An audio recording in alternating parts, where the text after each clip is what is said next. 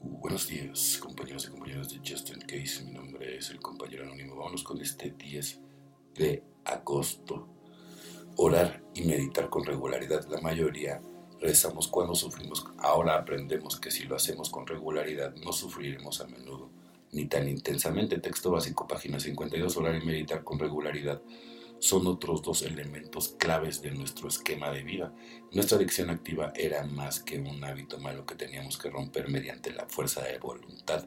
Era una dependencia negativa y agotadora que nos arrebataba toda nuestra energía positiva, una dependencia tan grande que nos impedía desarrollar cualquier tipo de confianza en un poder superior desde el principio de nuestra recuperación. El poder superior ha sido la fuerza que nos ha dado la libertad Primero nos alivió de la compulsión de seguir consumiendo drogas, aunque supiéramos que nos estaban matando. Después nos libró de los aspectos más profundamente arraigados de nuestra enfermedad, nos dio la orientación, la fortaleza y el valor necesarios para hacer un inventario sobre nosotros mismos, para admitir en voz alta ante otra persona, quizás por primera vez, lo que había sido nuestra vida, para empezar a intentar librarnos de los defectos crónicos de carácter origen de nuestros problemas para enmendar las faltas que habíamos cometido. Ese primer contacto con un poder superior y con esa primera liberación nos ha llevado a una vida llena de libertad. A través de la oración y la meditación cuidamos y mejoramos nuestro contacto consciente con un poder superior y conservamos esa libertad. Solo por hoy me comprometeré a incluir con regularidad la oración y la meditación en mi nuevo esquema de vida, evidentemente. No es muy importante. Y es oración, porque los que rezan son para de memoria, ¿no? Y solamente los rezos pues, es como para gente no, no muy progresista, la verdad, ¿sí?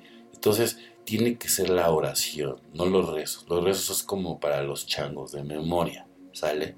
Y no funciona, además, ¿sí? Porque la espiritualidad está muy lejos de todo lo que tiene que ver en esas malditas religiones que nada más enferman a las personas ¿sí? Y no las dejan ver más allá. Es, es toda una tristeza, así es.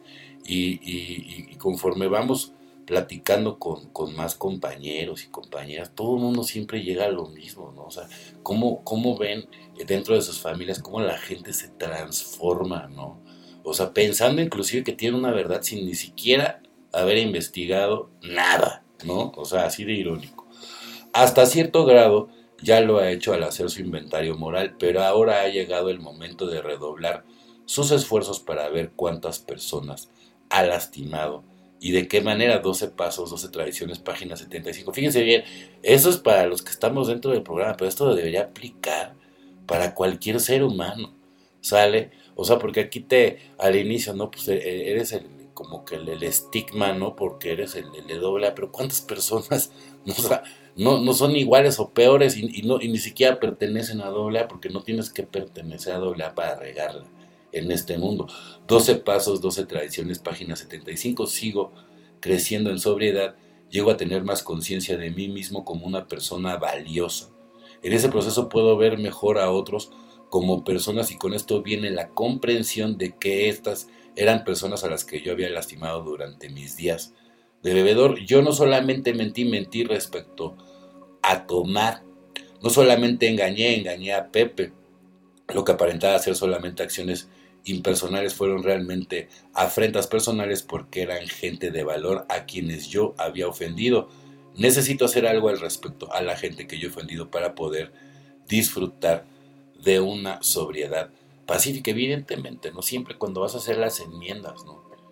Pero te tengo noticias, a lo mejor no siempre te va a alcanzar, porque hay personas, y, no porque, no porque no exista arrepentimiento de tu parte, hay personas que son así y que no te van a dar el perdón por el simple hecho de que ya te están viendo que estás totalmente recuperado.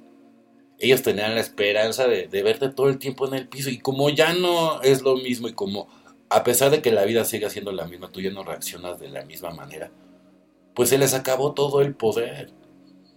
Esa es la buena noticia para ti, que ya no te pueden controlar ni nada. Entonces, tarde que temprano, todas las aguas entran en curso. Bueno, compañeros y compañeras de Justin Case, mi nombre es el compañero anónimo. O que tengan un excelente día como yo lo voy a tener. Felices 24 y nos vemos muy, pero muy pronto.